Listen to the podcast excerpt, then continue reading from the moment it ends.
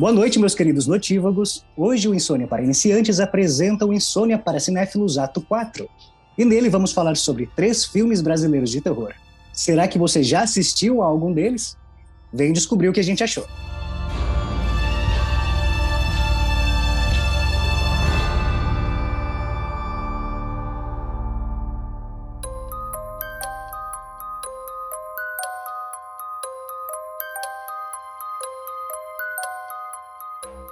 La la la la la la la la la la la la la Já começa cantando, canta aí. É, já já a gente descobre do que, se trata essa, esse som maléfico do inferno, né? Porque. Adoro. Então, só deixa eu comentar por que que. Por que, que pra, é, eu que sugeri novamente esses temas, né? Eu, eu tô falando que os próximos tem que ser vocês, tá, gente? Pelo amor de Deus. Porque filme de terror, a gente tá até discutindo em off aqui. É engraçado hum. como tem muito filme de terror nacional. E o que acontece? Será que é a divulgação que, que deixa passar? A gente tá falando sobre os, sobre os, os os títulos, né? Que talvez os títulos não sejam, sejam atrativos, né? Como a gente tá falando sobre. É, é, o, é. Morto não fala, é, que você vai falar agora, né, Jay? Que é o, é o, é o Trent. Talvez tenha o Daniel, né? Nosso amigo, como que é o nome do, do nosso amigo? Daniel. Daniel de Oliveira, né? Oliveira. né? É, e tudo que é feito, tudo que ele faz é bem divulgado. Então talvez tenha sido um filme que tenha sido mais divulgado. Mas os outros, por exemplo, pa passaram, principalmente o que o Davi vai falar, super, passou super despercebido. É. E é o é, consenso aqui entre todo mundo, que não quase tudo, que não é um, o, o melhor dos exemplos de filme de terror nacional bom. Mas é uma tentativa muito boa. Muito boa. Sim, tá? teremos um embate aí, porque temos é. opiniões diferentes temos. sobre algumas coisas. É. E mais outros filmes. Né? Na verdade, esse, esse episódio é um ódio aí ao, ao, ao terror nacional que vem crescendo cada dia, na, nas mãos, inclusive, do Rodrigo, Rodrigo Aragão. o Rodrigo Aragão que tem feito obras assim, tipo, folclóricas, né? É, ele tem o próprio jeito de fazer dele, né? Ele faz chroma keys de forma improvisada, e, e, e, só que ele é um mestre da maquiagem. Inclusive, o Mal, Mal Nosso, que é o filme que a Vivi vai falar, ele faz a maquiagem e é um das criaturas de demônio mais aterrorizantes que eu já vi, assim, talvez em todos os filmes, assim, tipo, não perde aí pra Invocação do Mal, por exemplo, né? Fala Quer dizer aí. que tu já tá dando spoiler do meu filme, é isso? Eu sempre dou, sempre dou. Você vai falar do, do desse filme aí. Mas vamos, vamos lá, ô Jay. Que, vamos acabar com a Vivi já do começo. Vamos acabar com é, tudo que eu sou. Eu sou, eu sou, eu já percebi que aqui eu sou o arco inimigo da Vivi nesse podcast. Eu quero, eu quero derrubar a Vivi. Nossa. Guerra de... travada, meu é, bem. Depois que ela falou que, que assistiu Camisinha Assassina e lembrou e pensou, ai, pensando em mim, pensando no Ernesto. Nossa, beleza, beleza, vamos lá, vai ter volta. Vai então tá. Ai, Deus. Vai, Jay. E a vingança continua a cada episódio. Cada episódio tem uma vingança do Ernesto. é, são, são microagressões, né? Microagressões. Ai.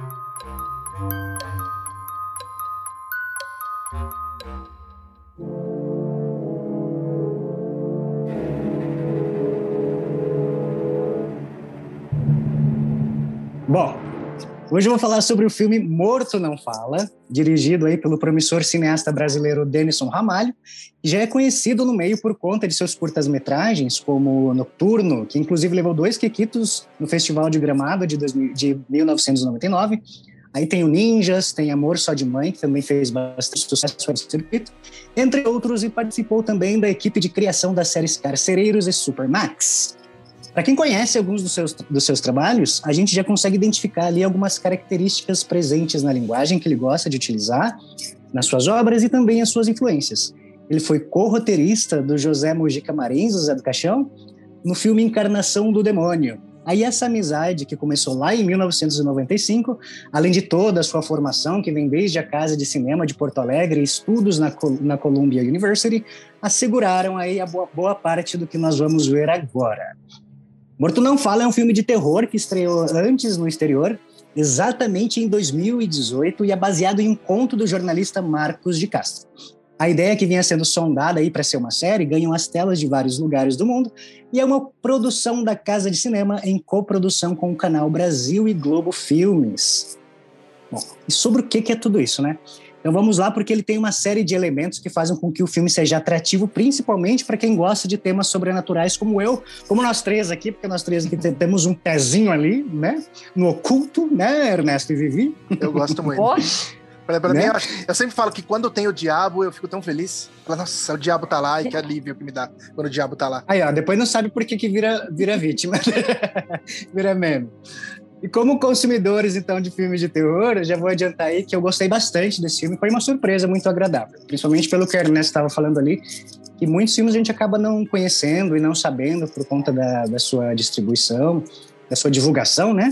E aqui uma dica bem legal para vocês. Então vamos lá. O filme começa aí com um rabecão a caminho do necrotério com uma rádio sintonizada contando a notícia de um palmeirense morto por um corintiano e uma briga fora do estádio de futebol, uma briga de bar.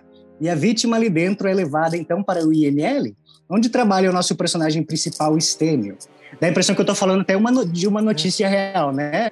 Briga de torcida, etc. Mas não. É, é tipo, é jogo mesmo. sábado que vem. É tipo isso. Né? Sempre que tem um jogo, a gente acaba sabendo de uma briga, etc. que tem. Agora não, né? Por conta da pandemia. Mas antes mais comum. Bom, então o Estênio aí ele é interpretado com maestria pelo Daniel Oliveira, e ele é um jovem assistente de necrotério que trabalha no Instituto Médico Legal. E tem uma vantagem aí sobre a gente. A fofoca para ele chega de um jeitinho aí diferente. Sem ser aquela sua tia fofoqueira, sem ser o vizinho inconveniente, sem ser o Nelson Rubens fit Léo Dias, né? Ele recebe as informações quentinhas diretamente dos corpos frios que chegam até ele nas madrugadas aí de plantão. Então até aqui nós temos o enredo principal. Temos um homem com um dom ou uma maldição vai ficar com vocês essa escolha aí. E tem essa característica paranormal de falar com os mortos. Isso acontece da maneira mais natural possível. Os diálogos se dão ali como se ele estivesse batendo um papo com a família tranquilamente no café da manhã. O que transmite que ele já está acostumado com tudo aquilo. E olha que eu não estou falando dele conversando com uma luz ou com um espírito bonitinho que deixou o corpo. Não, é o corpo ali mesmo, na maca, do mesmo jeito que morreu, ali onde passa pela autópsia e tudo mais. Então não tem nada a ver com o ghost do outro lado da vida, né? Tem esse, esse, essa questão de você falar com o corpo ali todo é. machucado. Deixa, né? eu, deixa eu comentar uma coisa que me assustou quando assisti a primeira vez que eu assisti esse filme, que, que é. eu falei agora, que quando eu tenho o diabo, eu fico aliviado.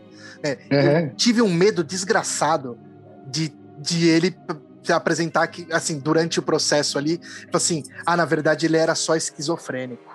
Ou ele tava... Ah, mas então, né? mas tem. Esse filme claro trabalha de um jeito muito legal que até traz essa coisa, que te, mas te deixa eu confuso. tive né? muito medo que isso acontecesse, entendeu? Porque isso, cara, Sim. eu odeio quando acordou e era tudo um sonho. É tipo isso. Nossa, eu também Nossa, não será que eu vou sentir é, raiva no final, né? Entendeu? É, puta, mas continue. Tem um puta filme, aí depois é. no final. É. é verdade. Enfim, essas informações recebidas aí dos recém-partidos acabam facilitando o trabalho dele de identificação dos corpos, de contato com a família, etc. Porém, esse lado pacífico entre a vida e a morte pode não perdurar aí por muito tempo. Na trama, o Estênio tem dois filhos e é casado com a infernal Odete, dos infernos, aquela mulher, e interpretada pela Fabiola Nascimento. Muito boa ela, né, gente? Fabiola Diva Nascimento, maravilhosa. maravilhosa, mas sou Muito bem. Um elenco Inclusive, muito Fabiola, bom. se tu estiver nos ouvindo aí, Manda um beijo, sou fã. Isso. Patrocina Somos a gente fãs. também. Ah, não. não Patrocina, Fabiola, Daniel, né? Prêmios.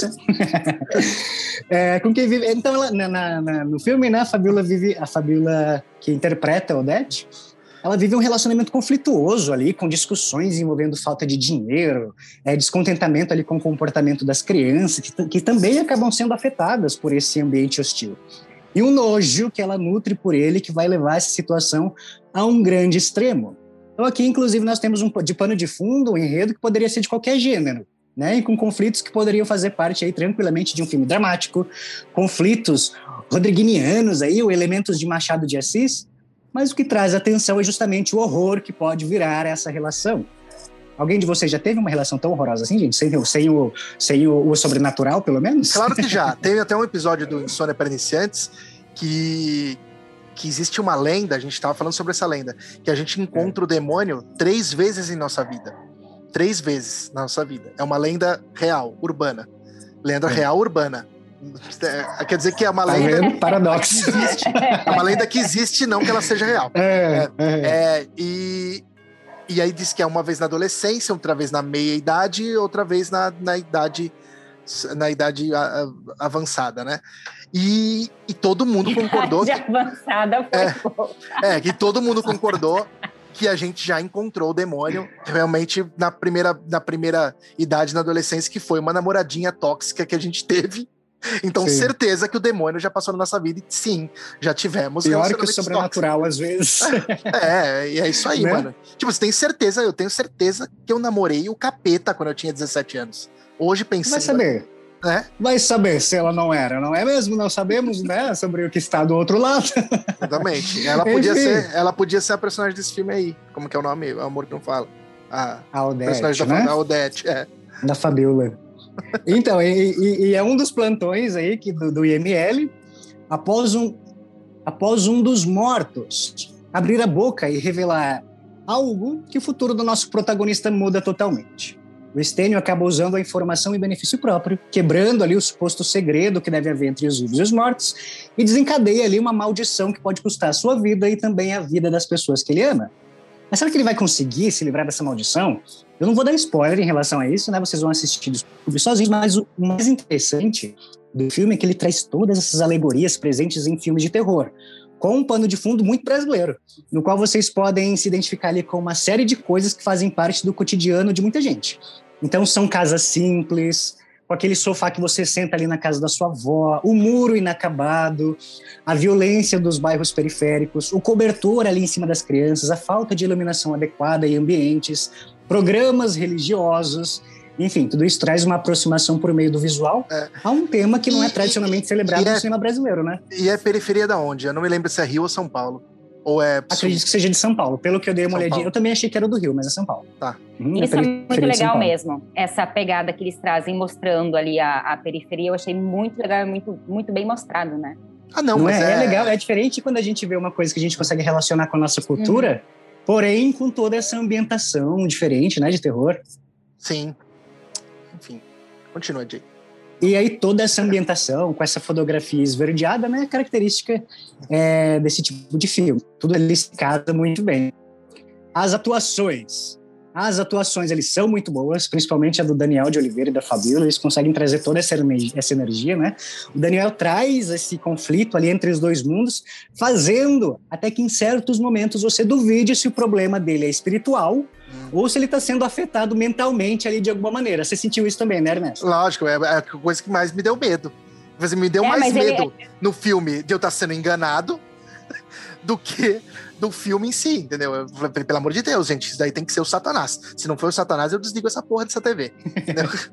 mas a forma com que também, eles mostram, muito, é. e a forma que ele mostra, chega uma hora que você para e tá, mas isso, é, será que é da cabeça dele? Será que, será que é mesmo? Ele deixa Sim. muito na dúvida, a forma com que eles mostram, né? É muito legal, é muito legal. Isso eu achei muito legal, muito legal. Aí você fica, caramba, é, é de terror? É tudo da cabeça dele, né? É. A gente vai descobrindo isso aí. Porém, temos aqui um probleminha, né? É, não, não, não estraga o filme, porém ele pode distanciar um pouquinho o espectador da narrativa, que são os efeitos especiais nos atores. Né? Então tem cenas ali muito específicas que foram feitas ali em CGI, né, Ernesto? O Ernesto que entende mais essa ah, parte. Mano, o que, que você achou mano, da, da Não, é que eu falei. Tipo assim, é, é eles. É, basicamente, eu vou falar como que é a cena, para as pessoas entenderem o meu. O meu... o meu descontento. Revolta. O meu, o meu descontento. tipo assim, eles têm Sim. ali um corpo. Eu desconfio que aquele corpo não é o ator que tá deitado lá. Eu acho que ele que é, uma, que é um. É um prompt, né? Um, é um boneco uhum. que tá ali. Ok. É, tem os bonecos. Eu cheguei a dar uma olhadinha na. Uhum. Tem os bonecos. Tá, tem os bonecos. Utilizados. Aí, quando o morto vai falar, é, o que, que a gente pensa? Bem, se é, o, se é o, o, uma pessoa morta que tá ali e tem o ator caído ali, morto, é o ator simplesmente maqueia o ator com uma, uma, uma, coisa azul ali na cara, né? Ou até as feridas, porque, porra, maquiagem é o que mais bonito que tem no filme de terror, né? É, e o morto fala: não, eles colocaram uma máscara digital, né? Sim. É uma máscara digital, parece aquele face app, né? Tipo, é. sim. sim. Puta vida. Aí, bem lembrado, bem é, lembrado. Aí fica bizarro, mas não bizarro do filme, tipo, nossa, que bizarro, é um filme de terror. Não, fica bizarro porque te tira totalmente da, da, da, da coisa sobrenatural. Porque, tipo, é. tipo, você vê que é uma coisa que tem uma tecnologia desnecessária ali. E, e realmente, por isso que eu vou esconder, que é desnecessário.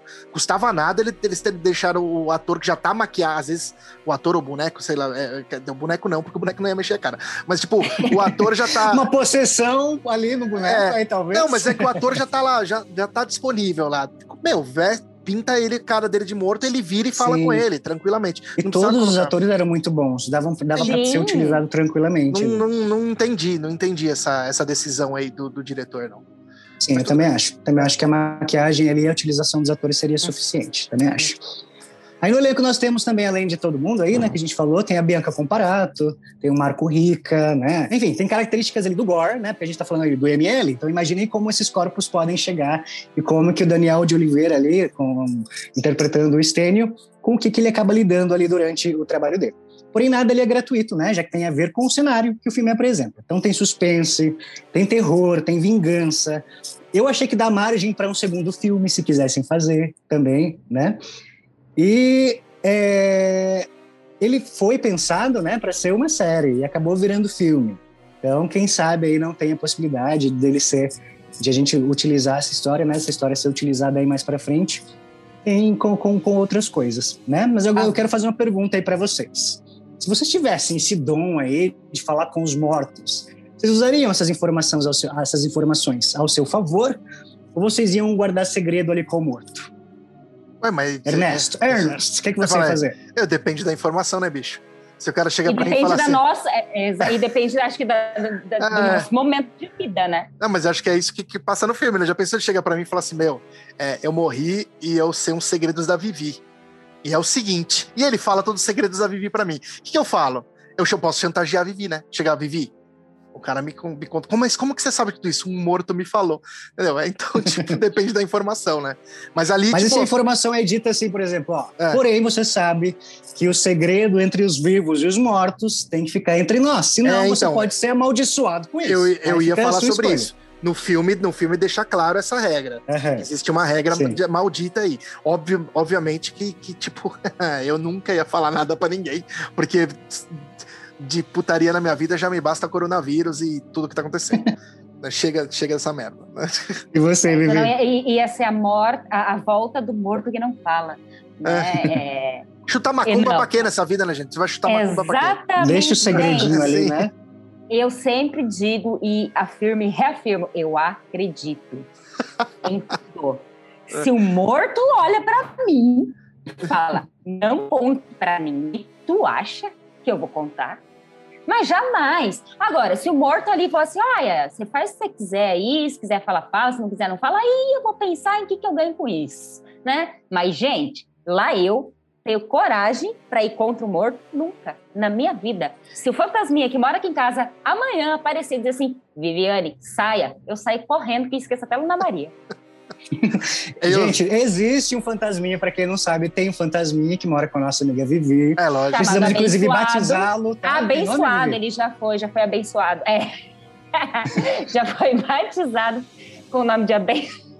Abençoado. É, eu posso comprovar porque eu já presenciei, viu, gente? Eu não vou, vi, eu vou, mas... Ó, mas é presenciei alguma coisa ali. Eu vou descrever uma cena bem, bem legal para Vivi, para ela pensar nessa cena essa noite. Você é. deita na sua cama, Vivi.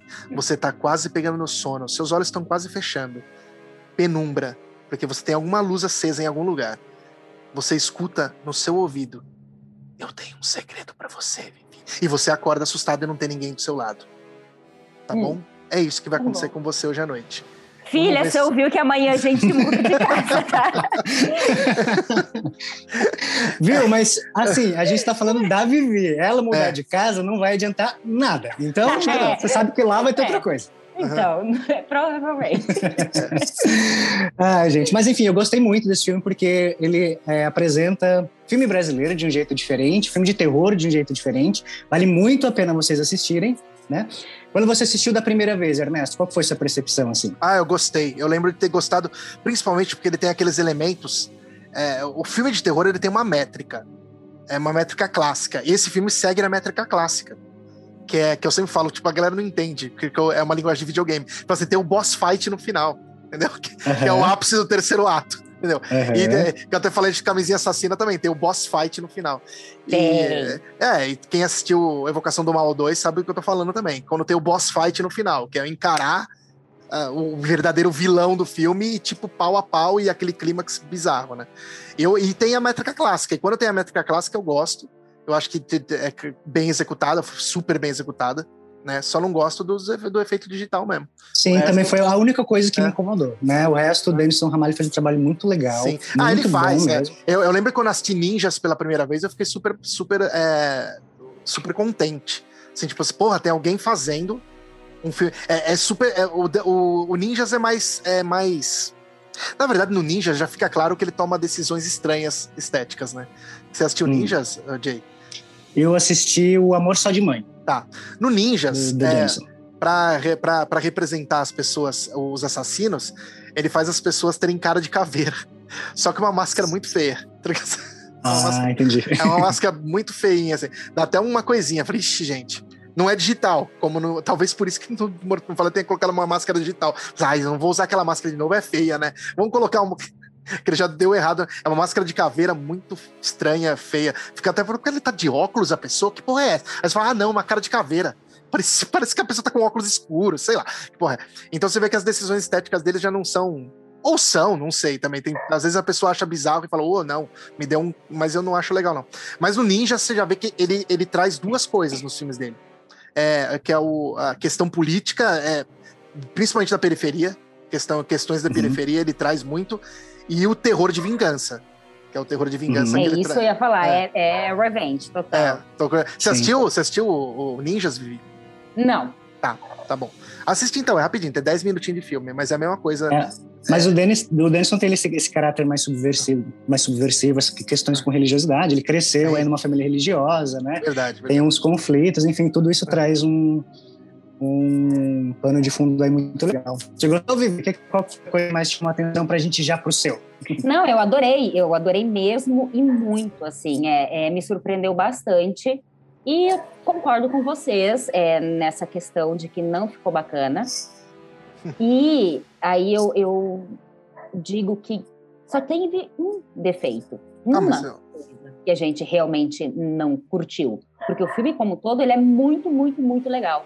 E é difícil, né, quando a gente fala ainda de terror, encontrar o terror brasileiro, e eu falo isso pelo que eu vou falar agora, por isso que, que eu repito. Um problema, gente, não é nada.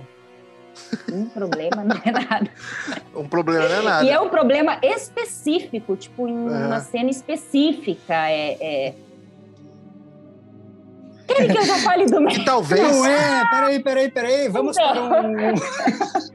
Que talvez Vamos entender não, por quê, né? É, não, é que talvez, inclusive, seja a decisão da cabeça do diretor. O diretor talvez Exatamente. ele acredite. Ele acredite não. que aquilo é um elemento de terror para ele. E lembrou assim, Supernatural, em Supernatural. Não é, não é assim, não é um poder, é, é, não é um poder de, não é um problema de incompetência e não é um problema, é, e não é um problema tipo de, de falha de produção. É simplesmente uma decisão estranha que tomaram e ali. Que pra gente não ficou bom, entendeu? É, pra gente não foi legal. Então, tipo, ok, porque o filme é muito legal, é muito bom e vale muito a pena mesmo.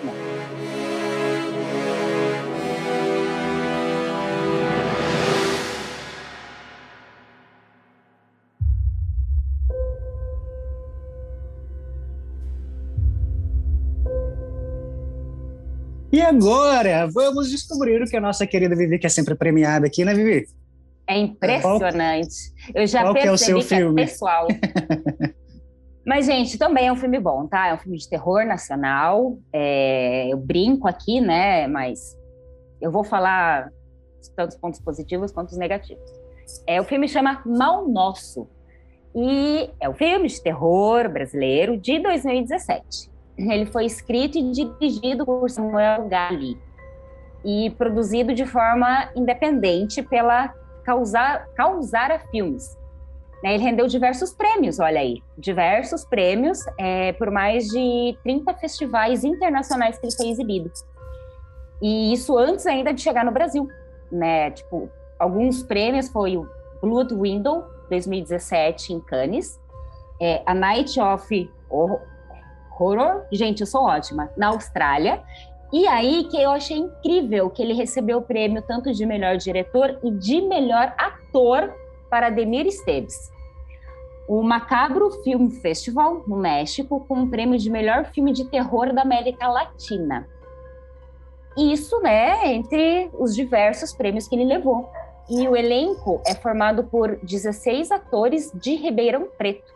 entre eles, né, o Ademir Esteves, Ricardo Caselha, Antony Melo, Luara Pepita, Fernando Cardoso e Shirley, Shirley Viana. E em uma entrevista é, do diretor, que também é de Ribeirão Preto, ele fala o seguinte: é, eu precisava de um grupo fechado e que todos tivessem um sonho. Se trouxesse um figurão de fora, aquele sonho ia acabar, é, aquele sonho ia quebrar. É, tivemos dificuldade de ter feito só aqui na cidade e isso foi que teve graça, né? Que foi a graça, porque terror não funciona com gente conhecida. E, é, e, ele ainda diz que ele investiu, né, ali do próprio bolso, das economias dele, 90 mil dólares para conseguir rodar o filme. Que ele não teve patrocínio ou leis de incentivo. Mas ele também, né, ele tinha consciência, né, ele sabia das dificuldades por ser o primeiro trabalho audiovisual dele e porque o terror estava em baixa na época. E aqui no Brasil ele foi lançado em 2019 pela 2 Play e distribuída, é, que é distribuidora né, da da O2 Filmes. É, então, dá, né, dá pra assistir hoje. Ele tá na Netflix ainda, não tá? Tá na Netflix, exatamente. É. Aí foi, né, pra Netflix aí, então ele tá de fácil acesso para quem quiser assistir. Bom, mas vamos lá. Do que se trata Mal Nosso? Eu hoje, gente, eu prometo que eu vou tentar dar o mínimo de spoiler possível, tá? Porque é, esse é um filme que. É delicada a, narra... a história. É. é exatamente, a, a, é delicada. É, a narrativa é bem legal, né? E vale a pena para quem for assistir aí descobrindo conforme vai mostrando, porque eles contam a história de, né, de uma forma interessante. Tem uma coisa que eu gosto muito, que é a cronologia fragmentada, né? Ou seja, ela não é linear. Em determinado ponto né, da trama, ele, ele começa a alternar entre, entre presente e passado, e isso, isso deixa a história bem atrativa. Então, é um ponto super positivo aí, a forma com que eles contam né, essa história. E o filme ele mistura o slasher com o paranormal, né? Aí ele começa apresentando o mundo aí da deep web e aí a gente conhece já um personagem, né? Que é o Arthur Ambrust. Então já de cara eles nos apresentam esse personagem, o Arthur, que é interpretado por Ademir Esteves. E o que, que ele está fazendo? Ele está procurando na deep web um matador de aluguel, né? Que ele quer contratar. Então, a gente entra, assim, já de início nesse universo, né? E ainda sem entender muito bem o que motiva o personagem a contratar e quem é que ele quer matar. E ele encontra, né? Ele encontra o Charles, que é interpretado por Ricardo Caselha, que é um assassino profissional e bem sangue, sangue frio, assim. É, é, ele faz isso não só pela grana, né? Até porque ele cobra barato, mas pelo prazer, né? Então, ele gosta ali do, é, eu fiquei até com medo. Com, é, quando é. eu assisti esse filme, eu falei assim, cara, se for. Ba... Quanto que é? 3 mil reais, algo assim, né? É, 3 mil reais a cabeça, só que 2 mil a criança. É, se for é. criança. Os ele... valores nesse filme são é. meio. Né? Eu falei, Os gente. valores. falei assim, como que é, né? e na verdade ele, ele mata para fazer vídeo para mostrar para as pessoas, né? É, ele sente assim. muito prazer nisso, né? Ele, e se for, for criança, ele cobra mais barato porque ele gosta de matar mil. criança. É. Enfim, e, e esses valores me assustaram. Esses, esse daí me deu um Gente, susto. se eu visse o meu nome valendo só 3 mil, minha cabeça, meu Deus do céu, gente, não tô valendo nada. Né? nada. Não, não vou nem dizer o resto, né? Tem uma negociação lá que eu falei, não, nem isso tá valendo. Sim, Puta sim, que pariu, sim. né? Não, tem, tem várias coisas um... bizarras. E tem. É, é, aí eu pensei que, que, tipo, se isso acontece, eu fiquei, eu fiquei curioso para saber se isso era real na vida. Realmente, se existia. Tipo assim, é exatamente de onde veio essa base, né? É, de valores. Eu essa sei precificação. Que, eu sei que a Deep Web existe e é uhum. bizarra. É, realmente tem. Vende-se realmente coisas bizarras na Deep Web. Mas. Órgãos, eu, órgãos inclusive. É, eu fiquei pensando, gente, é, tá, esse valor tá muito baixo. Então é muito fácil você mandar uma pessoa, mandar matar uma pessoa. Tipo, Exatamente. Tipo, que falei, gente, sério, é muito. Mas tudo bem, continua. Mas é, talvez era uma promoção, né? Talvez era uma promoção. Talvez o preço lá de Ribeirão Preto. É. É, não sei. Nossa, eu não interior, entendi. Muito. né? Ribeirão Preto. Então tá bom, então. é. Enfim, gente, a galera aí que souber, depois deixa o comentário. Ah. Brincadeira. Mas eu enfim. Pensou, se aparecer alguém, Vivi, Eu vou mandar o contato para você. Né? Não, o contato vai, vai, você vai falar com a Vivi agora. Ela que vai discutir com você a questão dos valores aí. Ok, eu passo uma listinha para é. Mais uma vez, não tenho nada a ver com isso, é. tá bom, gente? Vocês que estão ouvindo. É. Ai, Deus. Enfim, né? Os dois se encontram, combinam tudo, né? Ali como é que vai ser, e já de início é, vemos algumas cenas pesadas, tá? Digamos assim. São mulheres sendo assassinadas, escalpeladas, esfaqueadas. E tem uma que, mesmo morta, ela permanece ajoelhada aos pés do assassino. Enfim. Né? É, só um detalhe sobre é. essa cena. É, repara, nessa cena você já, já, já consegue perceber que a maquiagem é coisa séria no filme. Já vem spoiler antecipado aí, galera. Não, não, só tô é. falando, só tô falando isso. que, tipo, essa cena aí, a, quando ele tem esse, essa cena slasher aí, você percebe que que é para valer. É tipo, muito boa. Exatamente. É, pra, é um bagulho que você olha e fala assim, gente, ele tá estripando a pessoa de verdade, não é possível. Ah, aquele esca escalpela, né? Que Isso, escalpela é, a mulher é, é horroroso. É sensacional. É horroroso. É sensacional, é, é muito bem feita. É muito, muito exato, é isso que eu queria pontuar, porque, tem, porque tem muito filme que tem isso, e tipo, até filme americano se olha e, tipo, vai escalpelar e tem um risco de sangue, assim, dá pra ver que o sangue sai da faca. Não, não, ali uhum. tem. Não, ali, ali ele é, é, Fizeram a maquiagem, ó. Parabéns, Rodrigo. Rodrigo Aragão, novamente. Isso. Deixo aqui meu. Belíssimo quiser. trabalho. Belíssimo trabalho, exatamente. Opa. Né? Mas enfim, seguindo. É. Conhecemos, né? Então, assim, a gente conhece principalmente quem é, né? Esse serial killer, esse matador, é. né? Porque o filme já nos apresenta o universo né, desse personagem. E o Arthur, que é o contratante, né? Ele já tem tudo planejado. Então, ele deixa um pendrive com as orientações, com data e horário que o matador tem que fazer o serviço. E só uma hora depois do serviço feito que o matador vai conseguir abrir uma dessas pastas aí do pendrive, que contém a senha para o acesso a outra parte do pagamento. Não, o cara então, é hacker, já... o cara, né? O cara é bom. É, no... não, ele é fazer bom. Isso, precisa ser, ele estudou ali. Não, exatamente. Ele falou assim: olha, cara, não adianta você me engabelar dia tal até tal horário cravado. Se o serviço não for feito, você não recebe, porque vai receber só uma hora depois. Né? Então fica tudo no esquema. Enfim, trabalho finalizado, né? Pessoas que aqui morrer mortas. A pasta é a pasta desblo... a pasta é desbloqueada, né? E nela tem um vídeo que o Arthur gravou. Então não é só a senha. Não, ele deixou um vídeo ali gravadinho, bonitinho para o matador assistir. E é onde ele conta por que, que ele decidiu, né, fazer isso, tomar essa atitude e quais serão as consequências, no caso, para todo mundo ali. E é onde começam os flashbacks da vida do Arthur, e a partir daqui que entra o paranormal, então, a história ela vai se apresentando, ela vai se desenrolando e a gente acompanha a trajetória né, desse personagem, do Arthur, desde a sua adolescência. E é aí que se engana quem pensava que ia ser só sangue, facada e machadado, né? Porque, enfim, não, não, não, não se Pode, Podemos dizer que o Satã entra em cena. Ele entra, pois ele entra. Não é a ex do Ernesto. Não, não é, é, não é. Uh -uh. Não é Odete. É um Satã mitológico, inclusive, que eu gosto de chamar assim, quando ele, quando ele, aparece em questões tipo chifres e tudo mais. Não, e é legal porque é aí que né, é, entra o sobrenatural com bastante força e até levanta a discussão sobre a natureza, que seja boa ou má, do hum, ser humano. Isso. isso. Isso eu achei legal do filme, assim, ele traz essa... A gente acaba refletindo, né, sobre, ok, e aí?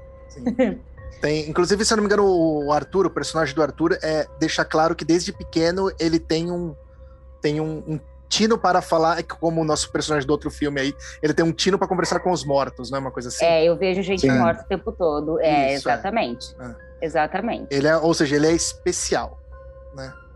Tem um dom. Ele ou... tem um dom, é. Ou não. Uma maldição. Né? Ou uma maldição. Uhum. Mas uma coisa que é legal, né, na verdade, é legal para alguns e é ruim, né, criticado por outros, é que o clímax assim do filme, o ápice, ele acontece bem no meio da narrativa. Uhum, né, a gente tem ali um, uma virada, que é muito legal e é o que dá é, vontade de você continuar assistindo. E aí entram questões positivas e questões não tão positivas, Mas é, vamos, vamos começar pelo que há de primoroso no filme, que são os efeitos especiais. A maquiagem, ela é muito bem feita. É, é um belíssimo trabalho, né, feito pelo Rodrigo Aragão, que ele também trabalhou em outras produções, como Mar Negro, em 2013, e Noite de Chupacabras, em 2011. Não, e ele é referência... Hum. É, ele, ele, não, hoje ele é referência nacional do cinema de é, horror. Ele é referência, é, exatamente. Tá. Tipo, é, esses dois filmes aí, inclusive, são, acho que, o, o, o talvez tenha... Mas tem os filmes próprios dele, né? Tipo, que é o, como eu digo, Condado Macabro, uhum. o, o, o Mangue Negro, o, e agora o mais a, a, atual é que tem ganhado o festival o mundo inteiro, que é o Cemitério das Almas Perdidas. É isso, Cemitério das Almas Perdidas. Uhum. Então, tipo, ele é muito promissor e ele faz tudo dele. Ele é um cara, tipo, ele me lembra muito. É engraçado essa, é, isso aí, porque ele me lembra muito o Guilherme Del Toro fazendo as coisas hum. dele. O Guilherme Del Toro faz, faz isso. O Guilherme Del Toro é um artista. Sabe? Ele pega uns desenhos, assim, o caderno, quem assistiu o Labirinto do Fauno, mas nossa, que design legal que era aquele fauno. Ele desenhou, ele, o diretor desenhou o fauno daquele jeito e passou pro cara dos efeitos especiais e falou assim: eu quero assim. O, o, o Renato Aragão tem. Renato Aragão tem isso. É Rodrigo Aragão? Rodrigo. Renato Aragão é nosso amigo. É, é. Bocó. O nosso Didi, querido. Mas dá pra confundir, né? Tá. O Rodrigo, o Rodrigo Aragão, ele. Esse Cemitério das Almas Perdidas, eu, eu, como eu sigo ele na, nas redes sociais, eu vi, ele esculpiu o nome do filme para fazer a abertura do filme. Ele esculpiu Nossa. em madeira e argila e aí bota a câmera com uma luz e cemitério das almas. Ou seja, isso é muito, muito é, é, é craft, hand, handcraft, sabe? É o que ele, e ele é o que ele gosta de fazer. Tipo, os filmes deles tem, tem maquete, tem é o que ele ama fazer. E a maquiagem dele, pelo amor de Deus, sério, ele, ele, ele é primoroso mesmo é sensacional, gente. Acho que é só por isso, né? É, Uma joia nacional. Nessa, só pensando nessa questão, acho que vale muito a pena não uhum. só assistir Mal Nosso, como assistir as outras produções em que ele faz parte, porque é realmente uhum. muito, muito, muito bem feito. E aí, tanto a fotografia quanto a iluminação, a montagem, tem elementos positivos também, né, que agregam na construção da tensão e da atmosfera ali da narrativa né? Não, não falo assim, nossa, são, também é, é primoroso. Não, mas possuem, possuem elementos positivos, né? E agrega. Então ficou, ficou bacana. Mas em contraponto, temos péssimas atuações. Não. tá, é, então, eu tenho, eu tenho, eu não vou, eu não sou, é, eu, eu sempre falo, tipo, eu, a primeira vez que eu assisti, eu percebi isso. Mas você sabe que eu, eu, eu, Por isso que eu falei que a gente vai ter opiniões diversas. Porque, como vocês são atores, inclusive, tipo, a gente esqueceu de se apresentar no episódio de hoje. Mas a gente, a gente já sabe. As pessoas já sabem, conhece, já, já conhece. sabem o que a gente tá falando. Já. Vocês, como atores, talvez se incomodem mais. É, para mim, o porquê que não foi incômodo? Porque quando eu assisti o filme todo, eu falei, nossa, um filme corajoso. É, corajoso principalmente pelo, pelo tema, um terror nacional raro, né? Não, não temos aí, né? É, e, e, cara, a decisão dos atores provavelmente foi a questão do custo, né? Tipo, e chamar amigos para fazer. A Vivi, você tá, vai falar sobre isso, Vivi? Pode falar. Pode falar. Eu sei que vocês são atores, vocês se incomodaram muito com as atuações. Sim. Eu também me incomodei. É que assim. Parabéns pra. Nossa, isso me. Olha, Gente, se você é, é ansioso, mata o ansioso, né? Esse filme. É. É porque Nossa. ele, assim, eu achei a parte técnica dele, né? Isso tudo que a Vivi falou, mais forte do que como ele foi executado, né? Porque ele é extremamente ralentado, falado desse. Tava acabando a pilha. Uhum. Gente, então, não atores, tem, sabe, eles, um trilho que, né? Além de não serem nada naturais, assim, os textos são vazios, artificiais. Uhum. E, gente, o que mais incomoda é essa, o ritmo que eles falam. É assim, ó. Eles ficam falando tudo muito. É. E aí, qual que é o problema, né? Quando o ator tá falando ali, é quando você enxerga o texto. Gente, né? ali, assim, ele, ó, sabe, eles estão lendo, parece que eles estão lendo em câmera lenta. Tem umas pausas que não fazem o menor sentido. E as pausas, assim, pausa dentro de uma frase, tá? Aí a pausa entre uma frase e outra, e pausa nos diálogos. Gente, não faz o menor sentido, juro. São pausas que não fazem parte do vocabulário humano. Não fazem. Porque aí perde, você perde. Quebra tudo, é. é. Sim. E por isso que a gente pensa, será que foi decisão do diretor? Tipo, vamos fazer algo alegórico? Mas... Exatamente. Eu pensei, a gente, né? A gente ser, ficou né? nessa discussão se isso ah, foi decisão foi do diretor, se isso, se não tinha diretor, mas é porque são todos os atores assim. Se é, é, fica no ar. É, né? não, não, tem o, o, ápice não parte de uma atuação, por exemplo, assim, não, sabe? Não aliás, parte de uma atuação. O ápice ó, do filme não vem de uma atuação. Não, não, não, não, não vem mesmo. E isso é muito incômodo. E eu, eu, eu falo e repito: se os atores falassem de forma normal, natural, o filme teria no mínimo uns 30 minutos a menos. No mínimo. Só falar assim, conversa, normal, dia a dia, cotidiano, como você fala na sua vida? Ah, eu falo assim.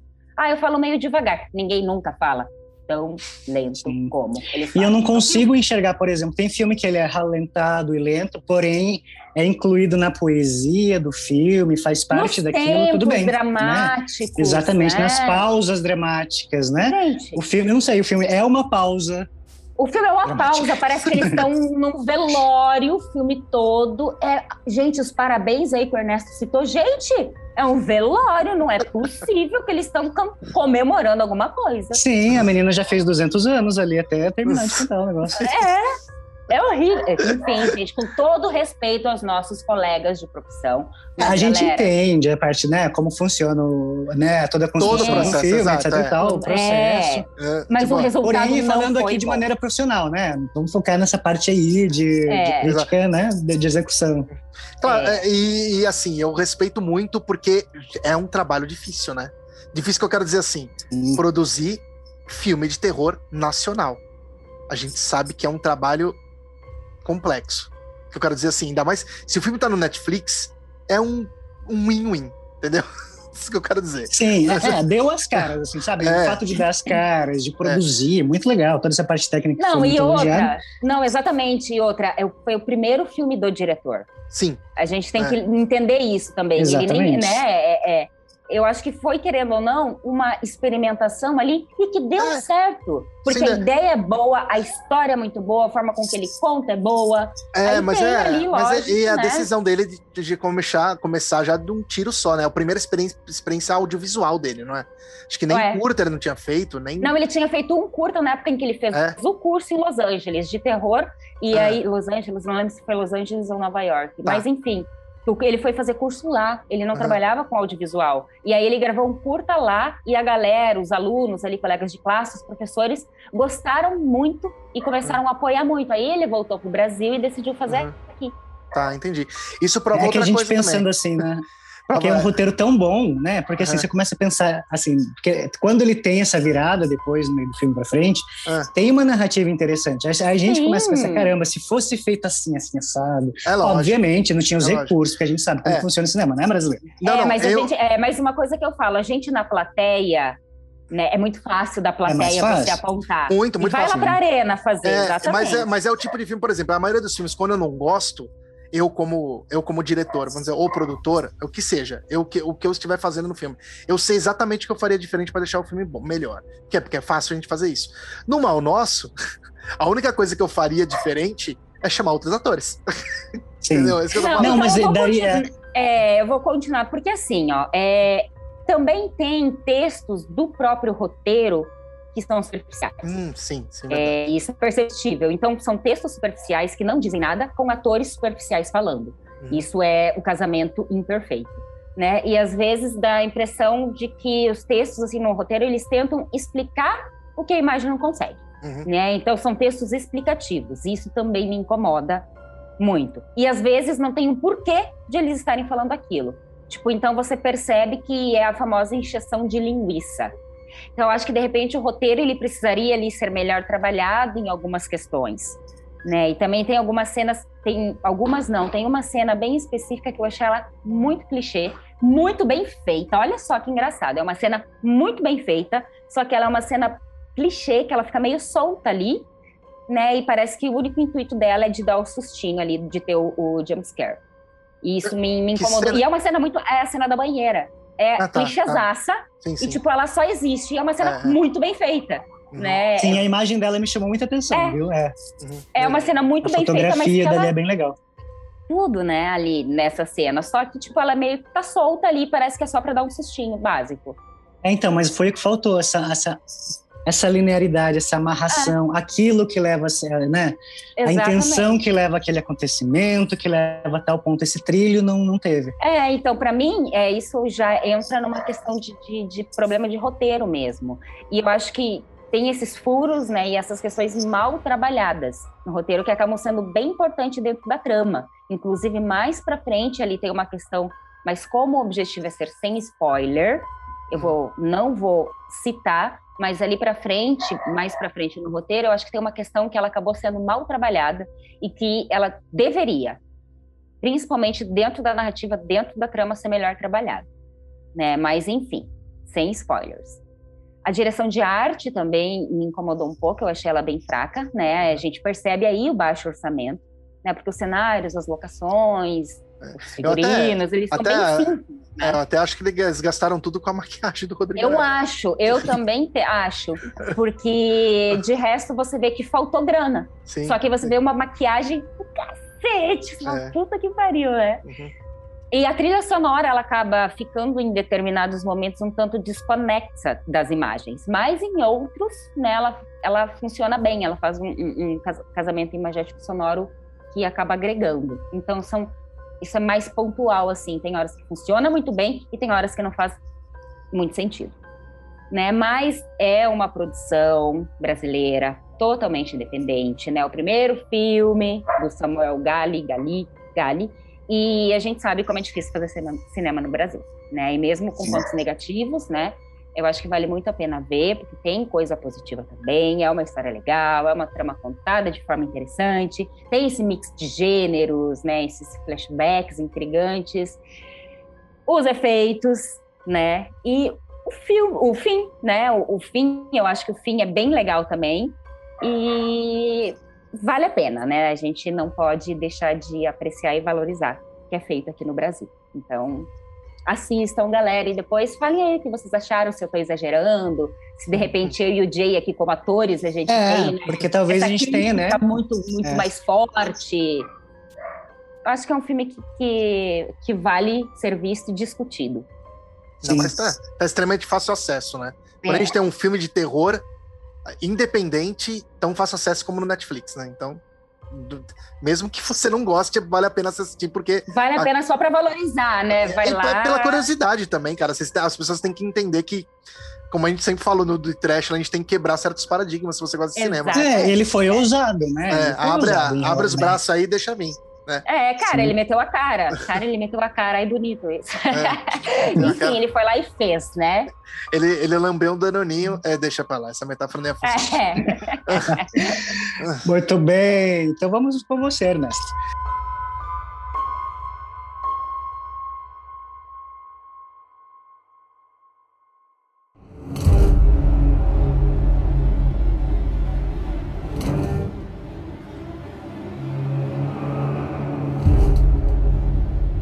Trouxe, tipo, o que teoricamente, teoricamente, se não fosse o, o Morto Não Fala, ia ser o melhor aqui. É porque tinha duas opções.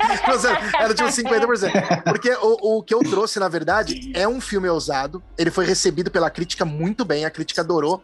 Principalmente, mas eu acho que ele foi, é, ele foi recebido muito bem pela crítica por causa da participação da nossa amiga Sandy Leia no elenco. A Sandy, como todo mundo conhece como Sandy Júnior, que é a mesma pessoa, Sandy Júnior. Não, é, é. o melhor é que ela é Sandy e o personagem é o Júnior. Né? Exato, é. Putz a vida. É, é, enfim, os caras nem, nem, nem pra brincar direito, né? Enfim.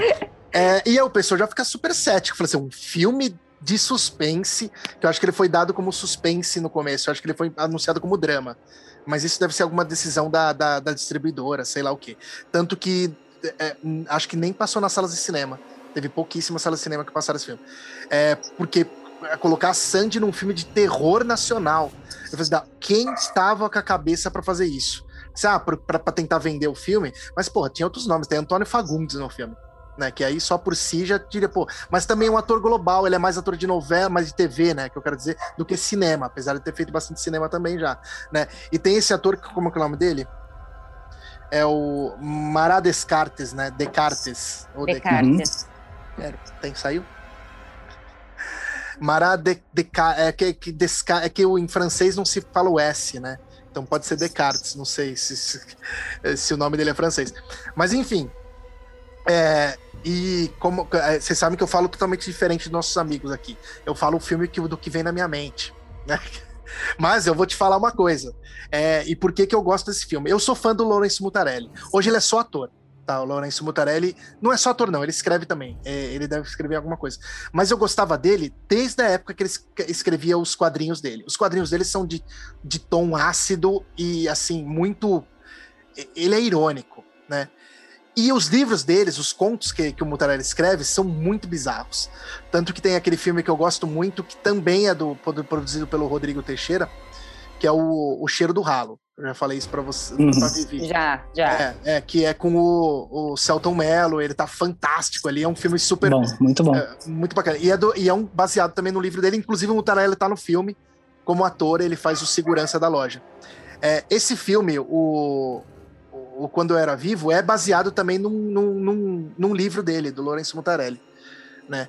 Que é o. É um nome comprido, eu sempre esqueci, eu, eu anotei aqui. A Arte de Produzir Efeitos Sem Causa, chama o filme, do Mutarelli, né? E. E aí, o que acontece, né? Também é um terror nacional, tipo, é, que, que as pessoas não assistiram, provavelmente. Não assistiram não sei se porque, tipo, não entenderam. É muito, é muito estranho, né? Porque você pensa, é um terror nacional que tem a Sandy. Mas espera aí, é um filme de terror, gente. Eu não quero ver a, a Sandy no filme de terror, eu quero ver ela cantando, uh, sei lá do que, do coração, entendeu? Inclusive, é engraçado isso que pare me parece que foi forçada a, a, a personagem da, da Sandy, porque no livro do Mutarelli, a cantora é só uma coadjuvante na história. Ela não, não é. Fala, pode falar, Vivi. Não, a, a Sandy, ali, quando você para pra olhar a personagem dela, é uma personagem figurativa, né? Sim, mas no livro é mais. No livro ela passa pela história de longe.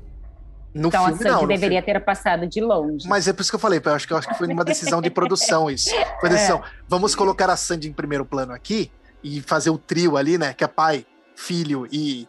Espírito Santo? E, é. Não, e tensão sexual. Tensão sexual. Sempre tem essa tensão sexual. Né? É, tensão sexual. Uhum. É, é, e vamos fazer esse trio aí, beleza. Mas assim, o filme, eu gosto de tudo no filme. A música é boa, inclusive é o próprio diretor. O nome do diretor, nosso amigo é Mauro Marco Dutra. O Marco Dutra escreveu a trilha sonora do filme também. Olha. Já mostra. É, é geralmente, quando o diretor é, escreve a trilha sonora, ele também é bom em montagem. Geralmente, quem faz trilha sonora. Em Hollywood tem essa tem, tem, tem, tem muito isso. Quem faz trilha sonora também faz montagem de filme. Tá? É, é bem, bem legal isso, porque é, dá para entender, tipo, porque a montagem do filme, se você se a gente pega ali, tem começo, meio e fim, não é só começo, meio e fim. Tem ritmo, refrão, e não, montagem de filme é a mesma coisa. A gente sabe que é. E então, um músico, obviamente, é super indicado. E o Marco Dutra escreveu uma música, que é aquela música que tá controlando no começo aqui, que é o, a evocação justamente do espírito maligno, que eu não sei direto como que é, mas é alguma coisa tipo, como que é? Eu sou no Eu sou a serpente da noite. Ela é. É. O vento do oeste me traz. Essa música é boa, muito boa. Então, a música é muito boa, brilhante. Exatamente. E a, a, história é basicamente a, é simples, na verdade, né? É, é, aparentemente é um drama, né? Que é um filho é um rapaz, né? Um homem. Não, rapaz não, já tem passou dos 40. É. Ele tá no pior momento da vida dele, acho que a mulher largou dele, né? Tipo, é, ele perde emprego, ele se separa, ele perde Isso. emprego. Enfim, Aí tá o que, que ele vai fazer? Ele vai no Aroshi morar com o pai dele que é o Antônio Fagundes. Fagundão. É, e o Fagundão, por acaso, alugou lá o quarto, um dos quartos do apartamento, aqueles apartamentos no Euroche, quem já foi lá é maravilhoso, é tudo enorme, aqueles apartamentos, é, é pra uma menina do interior que veio fazer faculdade de música, por acaso a dona Sandy, né? É, você chega no apartamento do seu pai e fala aluguei meu apartamento, é a Sandy. Nossa, mas é da faculdade de música. Enfim, é, o filho é, tipo, é, aparentemente ele é só depressivo, né? Mas as coisas vão se desenrolando, né? Tipo, tem uma, acho que a, é, ela é uma vizinha ali do, do prédio que é, é cabeleireira ou manicure? Nossa, eu sempre, por que, que eu... Ela é manicure. manicure. Ela é manicure. É. manicure. E ela tem essa questão, essa ligação com o, o com, com, o com o sobrenatural. E logo fica claro que tem alguma coisa sobrenatural, porque ela entra ali e tem aquela cena clássica da, do tipo, ah, meu Deus, estou sentindo uma presença, que é o clássico de todos os filmes de terror, que o padre chega no lugar e, ou, ou, e, e sente. Então ela é a pessoa que sabe. Sempre tem a pessoa que sabe nesse filme, a pessoa que sabe. Então fica claro que tem ali uma, uma, uma, uma presença sobrenatural ali acontecendo e que provavelmente e, e, que o filho, esse que faz o, o, personagem do filho, que é o Júnior, né, o nome dele do, do personagem, ele vai cavando. É, é, a gente já sabe que a mãe não está lá, mas ela está viva. Ela está em algum lugar. Internada, doente, ninguém sabe o que, que, exatamente. Mas sempre tem uh, assuntos uh, de leve que comentam sobre a mãe. E ele começa a fuçar nas coisas da mãe e acaba descobrindo coisas. E isso começa a reativar a memória dele em algumas coisas né, da infância. E aí fica claro que, que a mãe dele tem alguma coisa com essa, com essa questão paranormal. Né? E eu acho que aí fica interessante, sabe? Porque é, é, essa cantiga que a gente cantou aqui, ela é bem. Se você perceber, ela parece uma canção de Ninar, mas ao mesmo tempo é uma coisa bem folclórica, assim, né? Tipo. É, uma canção de Ninar folclórica. E eu, eu tenho essa, essa questão com rituais satânicos que parecem isso, saca? E é isso que traz o filme. Isso aí é um ritual satânico. A gente vai descobrir. Você tem umas questões com rituais satânicos, Elias? Tenho, tenho. Eu gosto. Eu gosto. melhor. Eu, é, né, eu explico. É, tipo, sabe aquela coisa, tipo assim, de pegar o livro e ler em, ler em latim? Isso para mim é as burrices que as pessoas cometem. É, Você invoca sem é. querer ali um espírito. Exato. Inclusive tem um filme muito bacana sobre isso. Tipo, tem um cara que, que evoca. Tem, tem, vários, na verdade. Tem um que, que, eles vão jogar RPG, é o cara acha um livro e fala assim: ah, eu vou ser um Warlock. Aí o cara lê o livro e vem o capeta de verdade. Enfim. é, tem vários. A gente sabe que não dá certo. Não, não, não. Os filmes. Não, a gente sabe, sabe o que acontece. Nunca. Se você pega um livro antigo e ele tá escrito em latim, não lê, não, bicho seu idiota. Você vai morrer empalado pelo. Evita morrer. É, é, é. Dois minutos depois, pausa pro Ernesto, é. assim, lendo. E aí, é, e nesse filme, tipo, e, e, aí me encanta muito esses rituais que são mais elaborados, que puxam essa coisa mais mitológica e folclórica, como a musiquinha. Sabe, a musiquinha e tem um outro elemento também, que é a questão do gesso na cabeça lá, que, que vocês vão descobrir que é, que é bem simbólico, né?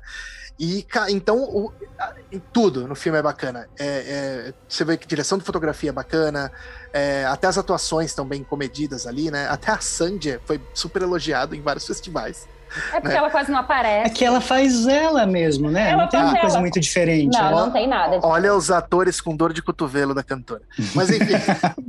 não, mas ela faz a voz bem, dela, né, meu bem? que ela, ela se é propôs é... a fazer. Aliás, eu acho que ela deveria ser melhor aproveitada nesse filme. Deveria, né? deveria. Porque mas ela é tem que... um ponto importante ali. É, mas é que a música, a música tem uma tem, tem um ponto importante no filme, é por isso que que tem ela que estuda música, inclusive que se é, tivesse não, ela. E a voz dela faz muito sentido em uma determinada cena. Sim, né? mas se não é, tivesse é, ela também. É, e o cara é burrão, né? Como é que ele ia ler a, porra da partitura, né? Pra entender a, a música. É, então não ia ter, aí não ia ter evocação de nada e, e acabou o filme. Mas enfim. É, e aí o filme traz isso, o elemento sobrenatural é sutil também, como outros filmes que a gente já discutiu aqui. Ele é sutil, mas ele tá lá. A gente sabe que é um elemento sobrenatural, não é esquizofrenia de ninguém. Ele tá lá, ele existe. E aí fica aí o, o porquê que o nome chama Quando Eu Era Vivo. Né? Exatamente. Né? Por porque, se alguém descobrir. Por, é, porque talvez tem, tem, um, tem uma coisa que separa. Será que aquilo é o vida, vida, tipo, antes dele fazer antes de ou uh, é... pacto ou depois ele fazer pacto, ele era vivo antes. Mas então por que e... que a, a, a. um personagem X que está no lugar Y fala é. É, ele ainda está vivo? Exatamente. Enfim, é, N questões aí, mas assim, vale a pena assistir. É um filme assim. É, eu lembro que a primeira vez que eu assisti, eu achei ele chato, falar real pra vocês, porque ele demora para acontecer muita coisa. Ele é lento, ele é lento. É, ele é. tem um drama, é, o drama familiar ali vai, vai indo, né? Vai indo. E, e, até comecei a perceber que tem, uma, tem um mistério ali, demora também. Inclusive, você acha só que, que o cara é tarado. Você acha que em dado momento. Que, que, mas não, tipo, é outra. Ele tá em outro universo já. Mas uma coisa até que, que é. eu achei muito bacana que a gente estava comentando antes é a, a, hum. forma com que a iluminação ajuda a contar. Né? Ah, é, Porque falou sobre começa, é, quando você começa a assistir o filme, até tem uma cena específica que ele está trocando a lâmpada, né? Então é tudo muito claro, a casa é clara, E aí, daqui a pouco, aquela luz vai diminuindo, diminuindo, diminuindo, tá uma luz baixa, até começa a incomodar o, os próprios personagens e a luz vai diminuindo e termina o filme só com velas. É muito legal, porque Sim. a narrativa, ela, ela, a iluminação, ela vem acompanhando, né? Ela vem ajudando a contar de uma forma muito, é, muito legal. Eu, eu queria saber quem que era. É o Ivo Lopes Araújo, que faz cinematografia, tá? é, o RT Features, né, que é o, é o, Renato Rodrigo Teixeira.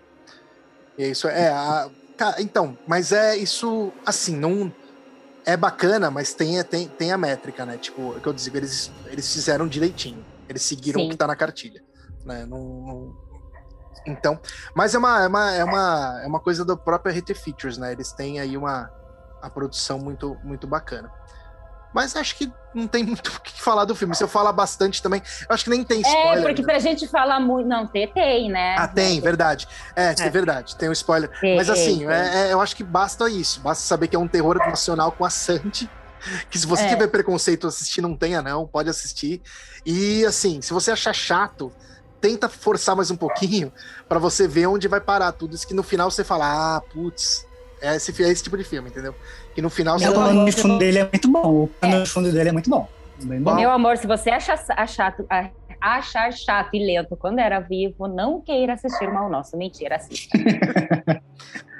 não, mas é, é, é, o tipo de filme que eu, que eu tenho gostado, assim, tipo, eles é, é, o terror nacional tem ido muito para esse lado. E ah, o Diego até comentou em off aqui na, antes que, que ele tem muito elementos nacionais também quando é quando eu era. Sim, uhum. Aquela, é, tipo aquela questão do, do, nosso parente mais velho que já tá aposentado e aí você vai na casa dele você vê aqueles bibelozinhos que ele tem, tipo aquela a, aqueles aqueles utensílios de cozinha que sua avó usava, entendeu? Então tem muito a esteira isso. no meio da sala. Exato, é. é. Então tem muito você se identifica muito com, com isso. Isso é esses elementos é legal, é, porque além de dar textura pro filme, né, a direção de arte pensa muito bem nisso, é, é conta uma história por trás ali que, que, que também traz a nossa, a, a, a nossa mente para dentro da, da história, né? Tipo, e o Fagundes está muito bem também, né? Fagundes está, né? Tá... É, ele tá o tiozão, né? Tá o tiozão que não tá mais nem aí com nada. Lembra o pai básico, né? O paizão. Paizão. Básico. Não, ele é, é, mas ele é um tiozão que se cuida, que tá Sim, tá ali, né? É. é. o tiozão aposentou, não tem o que fazer, vai andar é. E, né? e é, é, basicamente isso. Esse ator, o, o, é Descartes, né? O nome dele. O, eu só vi ele na Record até hoje, vou falar a verdade. Eu nunca vi ele em outro lugar. Não sei se ele, se ele faz muito TV, não. É, não sei de onde surgiu. Mas a Sandy todo mundo conhece. Né? né? E tá lá, tá lá. Eu acho que é basicamente isso. Eu acho que vale a pena vocês assistirem sim. Né? Assim como todos. A gente vai ter que fazer um segundo episódio sobre isso, tá? Mais pra frente. Sim. Vamos pegar mais. Com certeza. Porque é. eu, antes aqui eu tava citando que existem muitos outros filmes de terror nacional que vale a pena a gente assistir e comentar.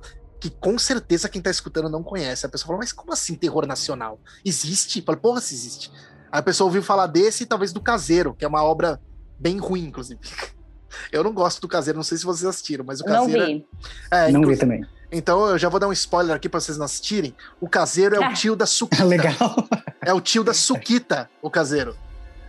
E aí, quando você olha, você fala assim: não é aquele ator que era o tio da Suquita? Acabou Ai, o filme. Gente, coitado Entendeu? do ator. Pois é. eu achei que você estava falando de um trejeito, porque virou mesmo, não, né? Tipo, o cara sendo daquele jeito do é tio da Suquita, né? É o ator. Ah, é o ator o vilão, que é demônio no filme, é o tio da Sukita, o ator.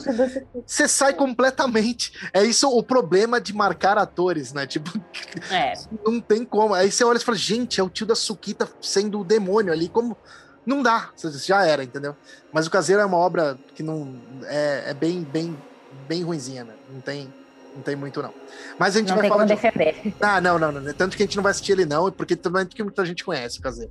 A gente vai tentar buscar outros mais underground aí que, que o pessoal provavelmente não, não escutou falar. Beleza? Eu acho Beleza. Que tamo, tamo, tamo por aí hoje já. Acho que Sim. eu já. E vamos valorizar, né? Vamos valorizar o cinema é, brasileiro gente. também, é. né? É, inclusive. A gente né? sabe como é difícil, né? Ernesto vê como é difícil chegar esses nomes ao grande público, né? Quem conhece senhora, senhora. esses filmes. É, a gente tem problema de divulgação, a gente tem muitos problemas no audiovisual brasileiro. Na verdade, eu acho até que o pessoal do terror, do horror nacional, é, tem que se unir mais. Na verdade, o cinema nacional tem que se unir mais. Né? A pró o próprio título, eu tava falando pros títulos, né? É. Os, títulos, os títulos vendem poucos filmes de terror, né? Tipo, quando eu era vivo, aí você vê, parece um drama. É, o Mal Nosso, nem sei. Porque, tipo? Mas o Morto Não Fala, tudo bem, mas tem outros aí, tipo, é, a gente pode falar, talvez, do, do, do do Boa Educação, é Bons Modos, né? Dos Bons Modos. Boas Maneiras. Boas Maneiras, perdão. Os Boas Maneiras, que é um filme de terror nacional aí que a gente pode falar, mas não vou falar nada agora, mas a gente pode falar mais pra frente. Mas são nomes, assim, que talvez não, não remetam ao, ao, ao terror. Não sei ainda. Acho que, tipo, é. alguém, alguém, vai descobrir aí como. como, como como conseguir linkar, né? Essas duas coisas. É, essas coisas de, tipo, fazer o filme. Ou talvez tease, né? As pessoas falam, a gente coloca um filme assim, ó, é, sei lá, é, é, a possessão demoníaca. Tá, isso é um filme de terror. Né? Mas quando você coloca isso num filme, fica meio cheesy também, né? Dá um pouco de tipo, putz, deve ser uma merda. Entendeu? E aí é, você coloca isso. mais um. Né? É, e aí é. você coloca isso num filme nacional. Então, cara, então a gente tem várias barreiras, vários layers de problemas aí que, que é. acontecem, né? Tipo, então. Gente, é basicamente isso hoje, eu acho. Alguém tem mais Acho que sim, né? Assistam, tem, é. assistam, sim, independente do que a gente falou e etc e tal, né? Lógico, uhum. lógico. É sempre gente, bom. paciência, e... é, tem paciência. Sim, paciência e cara e coragem. Quem gosta de cinema, é. vai na fé que, que, a gente garante aqui depois. E se, precisa não... sair um pouquinho, né, dessa questão Ah, e se não gostar, de deixa xingar a gente aqui. também. Xinga nos comentários. Pode xingar, pode é, xingar. A gente gosta de ser xingado, porque se você usar latim, a gente vai ter um pouco de medo. Mas. Eu não vou ler. mas pode xingar sim, beleza? Então ficamos aqui, acho que por hoje é, é só, né, gente? Então, beijo. Acho que é isso, né? Galera. Curte aí, compartilha, mande para seus é. amigos. Não esqueçam, você está falando com o Jay, com a Vivi e com o Ernesto. É isso Entendeu? aí. Isso aí. Até a semana que vem. Então é isso. Até semana que vem, pessoal. Até tchau, tchau. semana que vem.